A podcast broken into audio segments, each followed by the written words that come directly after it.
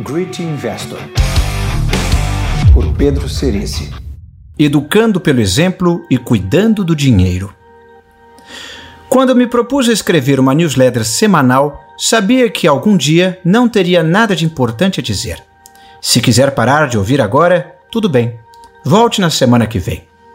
Vou contar uma história e dar um conselho, prometo ser rápido. Cresci num mundo muito diferente do atual.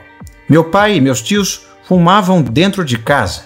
O programa da Xuxa ia ao ar de manhã e nunca me passou pela cabeça que havia algo de errado ali.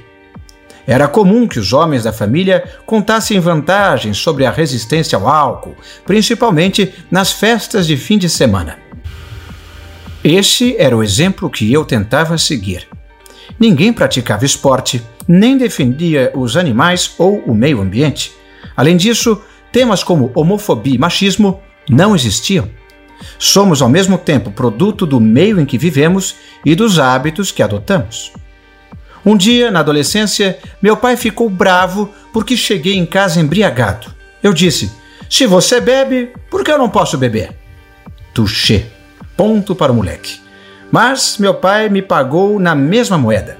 Depois daquele dia, ele nunca mais bebeu e nunca mais pediu para que eu não bebesse. Hoje, eu não bebo mais nada.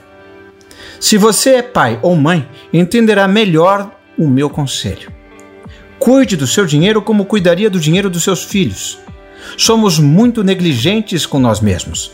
Comemos mal, não damos prioridade para a saúde, nem nos preocupamos muito em continuar aprendendo. Mas, quando se trata de nossos filhos, tudo muda. Queremos dar a eles uma alimentação saudável, uma boa noite de sono, uma boa escola e o melhor médico. Cuidamos ainda menos do nosso dinheiro.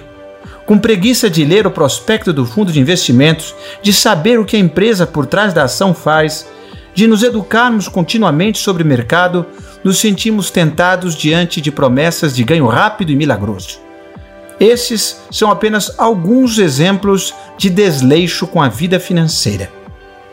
Como você agiria se o dinheiro não fosse seu, mas de um fundo criado para sustentar o futuro e a educação dos seus filhos? Compraria o primeiro fundo que o gerente indicasse?